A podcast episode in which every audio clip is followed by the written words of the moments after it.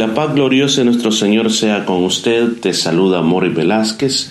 ¿Cómo se encuentra en este día? Pues aquí estamos listos para comenzar un nuevo salmo, palabra de Dios para tu corazón. Y nos encontramos en el Salmo 111, título Alabanza a Dios por su fidelidad y justicia no tiene nombre, eh, no sabemos quién es exactamente el escritor del Salmo. Pero eso sucede que cuando no le encontramos nombre de quién lo hizo al Salmo, decimos, bueno, a lo mejor será de David, pero aquí no dice exactamente quién lo hizo. Pero veamos de qué se trata este Salmo. Recuerde que el título dice una alabanza a Dios porque Dios ha sido fiel, porque Dios ha sido justo.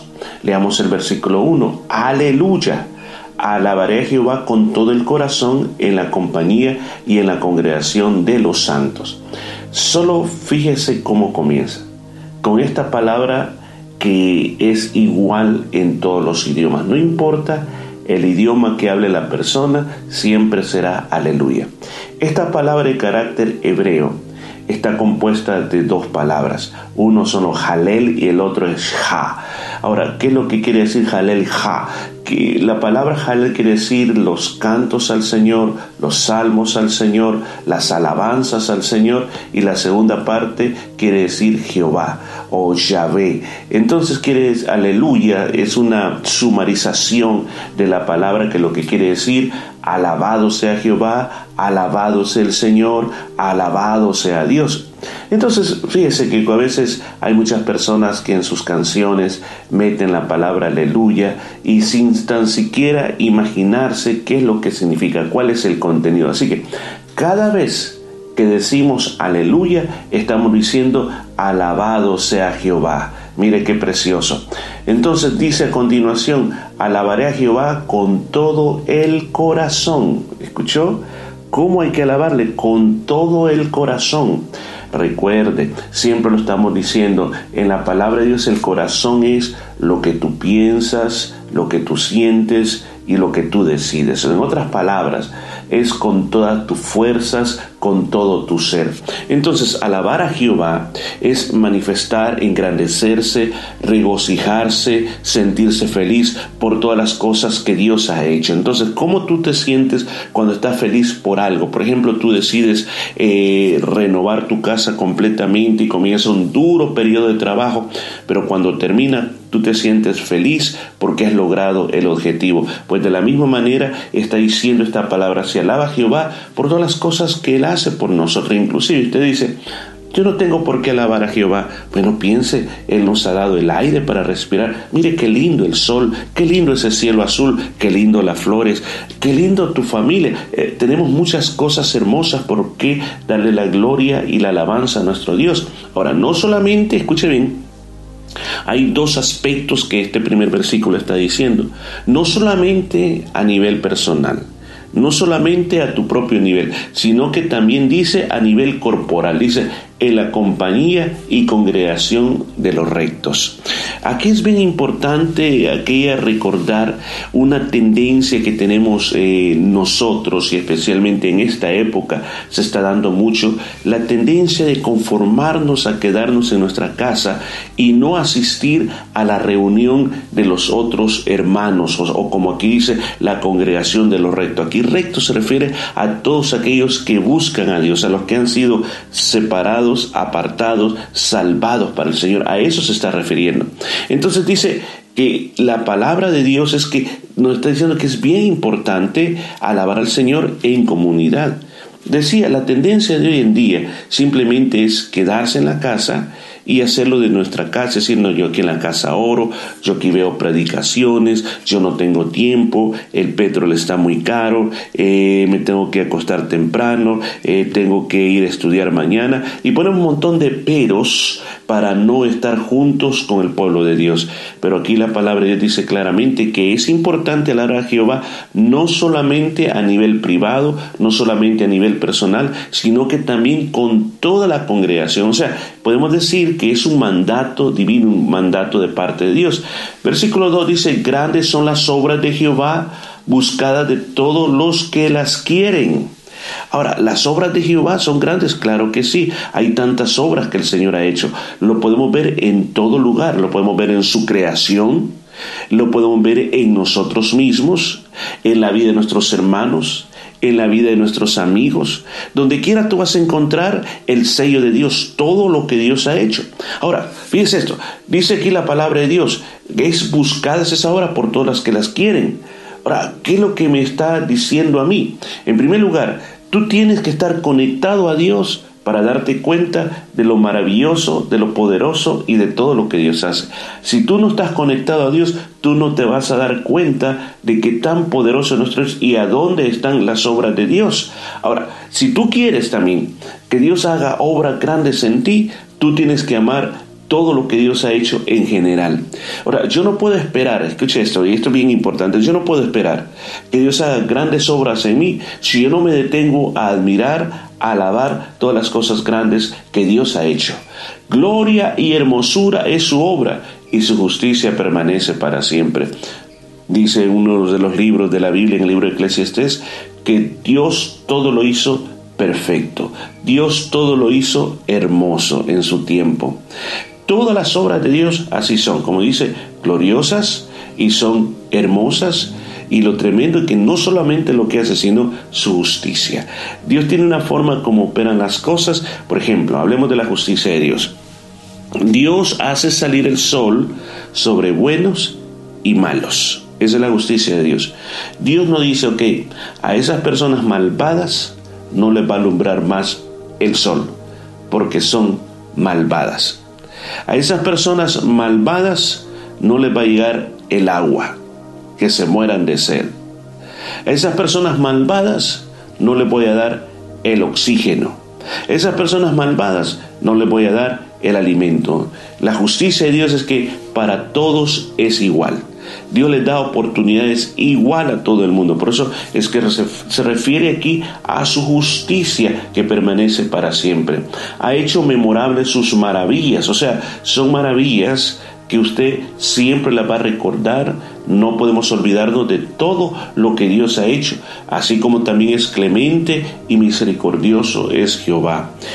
Les decimos que la misericordia es el amor en acción. Cuando es clemente está diciendo que es perdonador. Él perdona todo pecado. Podemos decir que no existe pecado que Dios no pueda perdonar. Alguien hará la pregunta y que hay lo que dice dijo el Señor Jesús, que la blasfemia contra el Espíritu Santo no sería perdonada. ¿Ok?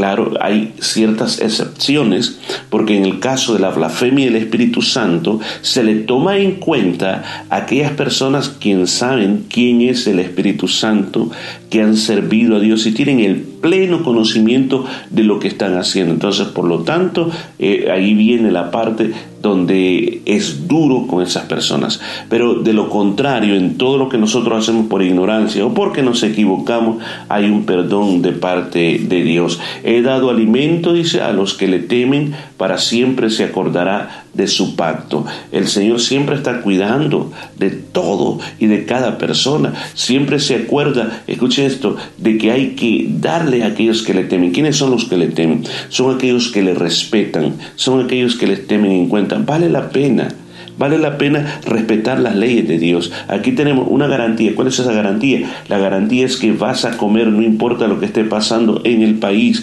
También se acordará de su pacto. ¿Cuál es el pacto? El pacto es que ahora en Jesucristo tenemos un nuevo pacto. Eso es lo que recordamos con la Santa Cena. Ahora, ¿qué es lo que Jesucristo hace? Ahora nos adoptó como hijos de Él. Nos hizo que nosotros ahora seamos hijos de ese Padre. ¿Y qué dice el Padre Celestial?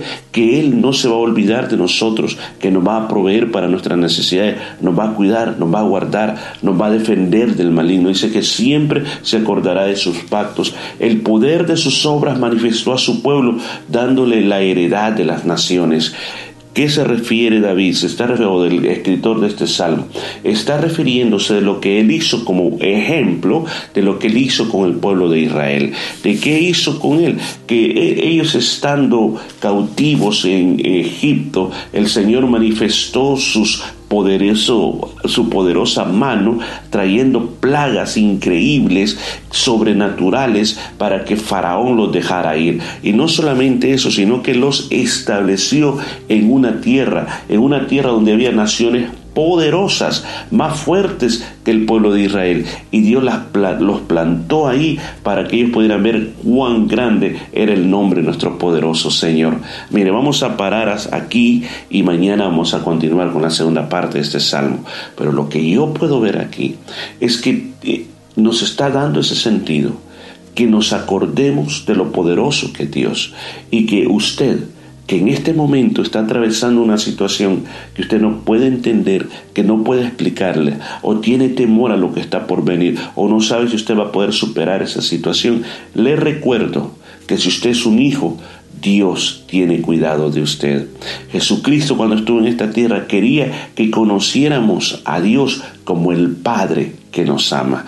este día yo le digo, tú tienes un Padre que te ama mucho y tiene cuidado de tus situaciones. Oramos, Padre, te damos gracias por esta palabra, tú tienes especial cuidado de nosotros. Yo pido que bendigas a cada persona que nos escucha y si hay personas que están atravesando confusión en su vida en este preciso momento, yo pido que les ayudes, los saques adelante, que tu poder esté sobre ellos y ellos puedan ser más que victoriosos, que no se desanimen, que no pierdan la fe, que recobren la visión en ti para que se puedan volver a gloriar en tus obras magníficas. Todo lo pedimos en el nombre de Jesús. Amén y amén. Nos escuchamos el día de mañana.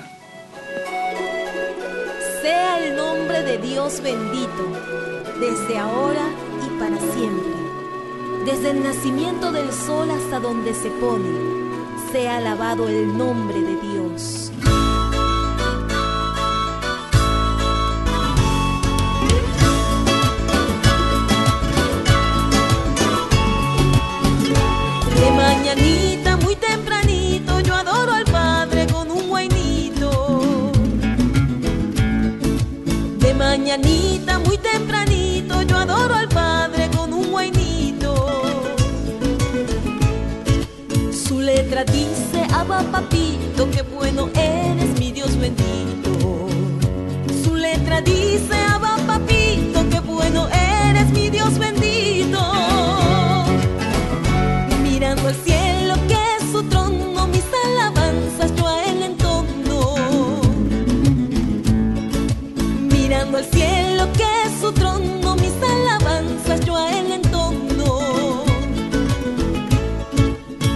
Adorarle voy a postrarme por lo que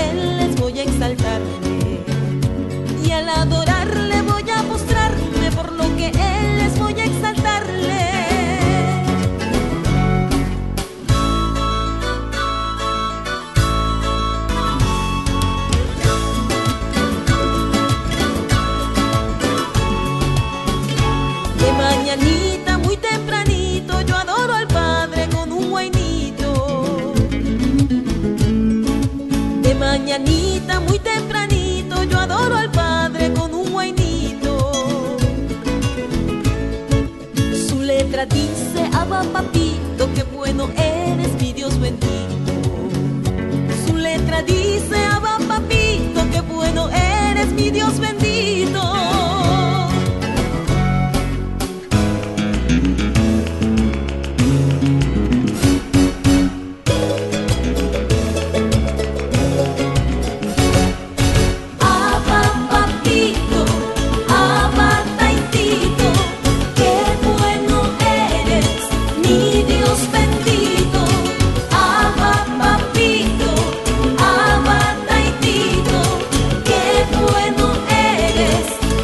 Dios bendiga.